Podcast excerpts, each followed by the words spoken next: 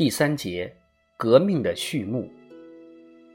在毛泽东追忆往事的时候，我注意到有位听众，他的妻子贺子珍，至少和我一样感兴趣。毛泽东谈及他本人和共产主义运动的事情，其中有许多事情他显然从未听说过。毛泽东在保安的大多数同志也同样。没有听说过。后来，在我从共产党的其他领导人那里搜集传记材料时，他们的同事经常会围上来，饶有兴致地倾听那些他们头一回听到的故事。他们虽然已经并肩战斗多年，但对于参加共产党之前的经历，彼此之间并不了解。他们往往将那段时期视作黑暗年代，只是在成为共产党员以后，才开启自己真正的生命。在另一天晚上，毛泽东盘腿而坐，背靠公文箱，用蜡烛点起一支烟。他接着前一天晚上中断的故事线索，继续往下讲。我在长沙师范学校的几年里。一共只花了一百六十元钱，其中还包括我多次交的报名费。这笔钱大概有三分之一用于买报纸，因为我每月要花大约一元钱的订阅费。我也经常在报摊上买书、买杂志。父亲骂我浪费，说这是把钱浪费在废纸上，但我养成了看报的习惯。从一九一一年一直到一九二七年上井冈山，我一直阅读北平、上海和湖南的日报，从未间断。我在学校的最后那年，母亲去世了，这样一来，我就更没有回家的兴趣了。那个夏天，我决定去北平。湖南有许多学生正计划去法国。想通过勤工俭学的办法，在那里读书。在世界大战中，法国曾以勤工俭学的形式招募中国青年为其工作。这些学生在出国前，打算先到北平学习法文。我协助组织了这场运动，在一批批出国留学的人中间，有很多都是湖南师范学校的学生。他们中的大多数人后来成为有名的进步人士。徐特立也受到这场运动的影响，在四十多岁时放弃了湖南师范学校的教习，去了法国。不过，他直到一九二七年才成为共产党员。我和一些湖南学生一道去了北平。不过，尽管我协助组织了这场运动。新民学会也支持这场运动，但我却不想到欧洲去。我觉得我对自己的国家还不够了解，把我的时间花在中国会更有好处。当时那些决定前往法国的学生，像现在的中法大学校长李石，曾学法文，但我没有这么做，我有别的打算。北平的生活费用对我来说似乎太高了，我是借了朋友们的钱去首都的，一到那里就得马上找工作。我以前在师范学校的伦理学教师杨昌济，这时已经当上了国立北京大学的教授。我请他帮我找份工作，他将我介绍给大学图书馆的主任。这位主任就是李大钊，他后来成为中国共产党的创始人之一，后被张作霖杀害。李大钊为我安排了图书馆助理馆员的工作，我每个月可以领到一大笔工资，八元钱。我职位低，大家都不愿意同我来往。我的一项任务是登记来图书馆看报纸的读者姓名。但他们大多没把我当成一个活生生的人。在那些来图书馆阅读的人中，我认出了一些新文化运动著名领袖，像傅斯年、罗家伦等，这些人我都非常感兴趣。我试图与他们谈谈政治和文化问题，但他们都很忙，没空听一个图书馆助理馆员讲南方土话。不过我没有气馁，我加入了哲学会和新闻学会。目的是在北大旁听课程。我在新闻学会遇到了一些学生，例如陈公博，他现在是南京方面的高官；再如谭平山，他后来加入了共产党，再后来又成了所谓第三党党员；还有邵飘萍，特别是邵飘萍对我有很大帮助。他在新闻学会当讲师。是一位自由主义者，怀揣炽热的理想，并且有着优秀的品质。他于1926年被张作霖杀害。我在北大图书馆工作期间，还遇见了张国焘，目前担任苏维埃政府副主席。康白情，他后来在美国加利福尼亚州参加了三 K 党。段锡鹏。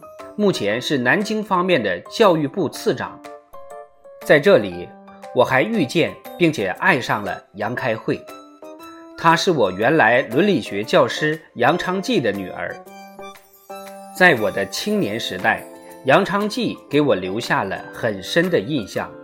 后来在北平，他成为我的挚友。我对政治的兴趣越来越浓，思想越来越进步。我和你讲过这种情况的背景，但我当时的思想仍然是混乱的。正如我们常说的那样，我正在寻找一条出路。我读了一些有关无政府主义的小册子，并且深受影响。有一位名叫朱谦之的学生和我往来颇多，我们经常一起讨论无政府主义和它在中国的发展前景。当时我赞成无政府主义的许多主张。我自己在北京的生活条件很糟糕，不过另一方面，古都之美对我来说也不失为一种生动鲜活的补偿。我住在一个叫三眼井的地方，与另外七个人合住在一间小房里。当所有人都躺在炕上时，几乎挤得透不过气来。想翻身的时候，还得和两边的人提前打好招呼。不过，在公园和故宫广场，我见到了北国的早春。当北海仍结着厚厚的冰时，我见到了盛开的白梅，见到了北海边的杨柳，柳枝上挂着冰凌，这让我想起唐代诗人岑参笔下的画面。他曾经这样描写北海冬日玉珠挂树的景象：千树万树梨花开。北平数不尽的树木，不由令我惊奇和赞叹。一九一九年初，我跟要去法国的学生一起到了上海。我只有到天津去的车票。到那里以后，不知道怎么再往前走。不过，俗话说得好，天无绝人之路。幸运的是，有个同学从北平孔德学校得到了一笔钱，他借给我十元钱，这样我就能买一张到浦口的车票。在去南京的路上，我在曲阜逗留了一下，去瞻谒孔子的陵墓。我见到了孔子的弟子们着足的那条小溪，见到了圣人幼时居住的小镇，在具有历史意义的孔庙附近，我也见到了相传由孔子栽种的那棵名树。我还在孔子的著名弟子颜回曾经住过的河边驻足停留，并且见到了孟子的出生地。在这次旅行中。我还登上了泰山，这座山是山东的圣山，冯玉祥将军曾在此居住，还写下了爱国的对联。不过，当我到达浦口时，又是身无分文，还没有车票，没人能借给我钱。我不晓得要怎么离开浦口镇。最糟糕的是，我唯一的一双鞋被贼偷走了。哎呀，我该怎么办？不过，又是天无绝人之路。我交上了好运，在火车站外面，我碰到了。湖南来的一位老朋友，他成了我的活菩萨。他借给我钱买了双鞋后，那笔钱还够买一张去上海的车票。就这样，我平安无事地完成了我的旅程，一路盯着我的新鞋。到上海后，我得知已经筹措到大量钱款，协助把学生送往法国。还提供了一笔钱帮我回湖南，我把朋友们送上轮船，然后就动身回长沙了。记得我第一次到北方去的旅途中，还有过这些游历。我曾沿着洞庭湖散步，绕着保定府城墙走了一圈。我曾在北海的冰上漫步，《三国演义》里有名的徐州城。还有历史上同样享有盛名的南京城墙，我都逛了一圈。最后，我登上了泰山，瞻仰了孔墓。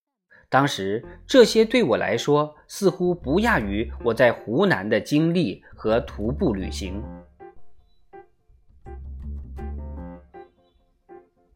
当我回到长沙的时候，我更直接地参与到政治中。在五四运动后。我将大部分时间投入到学生的政治活动上。我是湖南学生的报纸《湘江评论》的主编，这份报纸对中国南方学生运动影响很大。在长沙，我协助创办了文化书社，这是一个研究现代文化和政治发展态势的组织。这个书社与其他团体，特别是新民学会。都强烈反对时任湖南督军张敬尧，这是个坏蛋。我们领导了一次反对张敬尧的学生总罢课，要求把他撤职，并且派代表团到北平和西南地区进行反对他的宣传。当时孙中山正在西南积极活动，张敬尧查禁了《湘江评论》，以此报复学生们的反对。此后，我代表新民学会到北平去，并在那里组织反军阀的运动。新民学会将反对张敬尧的斗争扩大化，把斗争变成了普遍的反军阀宣传活动。我担任新闻社社长，以促进这项工作。这场运动在湖南获得了一些成功，张敬尧被谭廷锴推翻，在长沙建立起一个新政权。大约就在此时，新民学会开始分化为两派：右派和左派。左派坚持深刻的社会、经济和政治变革纲领。一九二零年，我第二次到上海，在那里又一次见到了陈独秀。我第一次见到他是在北平，当时我正在国立北京大学。他对我的影响可能比其他任何人的影响都要大。当时我还见到了胡适，我去拜访他，想要争取他对湖南学生斗争的支持。在上海，我和陈独秀讨论了我们建立改造湖南联盟的计划，然后我返回长沙，开始组织联盟。我在长沙得到一个教师的职位。同时，继续在新民学会开展工作。当时，新民学会有一个争取湖南独立的纲领，实际上是指自治。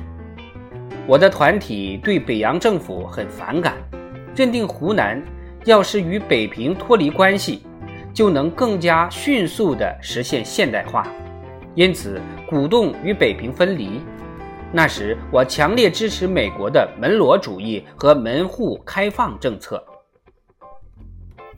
一个名叫赵恒惕的军阀利用湖南独立运动来谋取私利，把谭廷锴从湖南赶了出去。他装作支持这场运动，拥护中国联省自治的主张。然而，他一当权就开始大力镇压民主运动。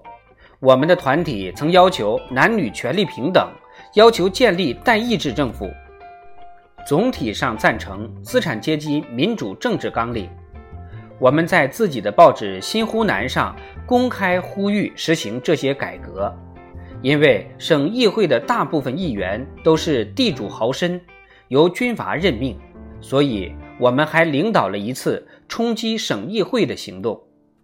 这次斗争的结局是，我们接下了省议会的对联匾额，那上面都是些胡言乱语、夸大之词。冲击省议会的行动被视为湖南的一个重大事件。把统治者给吓坏了。不过，赵恒惕夺取控制权之后，背叛了他曾经拥护的所有主张，特别是他还用暴力压制所有民主的要求。所以，我们学会把斗争的目标转向了他。我记得一九二零年有个插曲，当时新民学会为了庆祝俄国十月革命三周年，组织了示威游行，结果。遭到了警察的镇压，这些示威者试图在国会上升起红旗，遭到了警察的禁止。示威者指出，根据宪法第十二条，人民有集会、结社和言论自由的权利，可警察不听。他们答道：“他们到这里来不是为了听宪法课，而是要执行省长赵恒惕的命令。”此后。我越来越确信，只有通过群众行动赢得群众政治权利，才能确保实现有力的改革。一九二零年冬天，我头一回在政治上将工人们组织起来。在这一过程中，马克思主义理论和俄国革命历史的影响开始对我起指引的作用。我第二次去北平期间。阅读了许多关于俄国的书籍，我热切地寻找当时能够找到的极少数中文版的共产主义著作。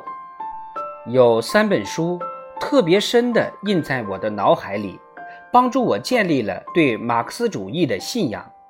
我接受了马克思主义，相信它是对历史的正确解释，之后就再也没有动摇过。这三本书分别是。陈望道译的《共产党宣言》，这是中文出版的第一部马克思主义著作。考茨基写的《阶级斗争》，科卡普写的《社会主义史》。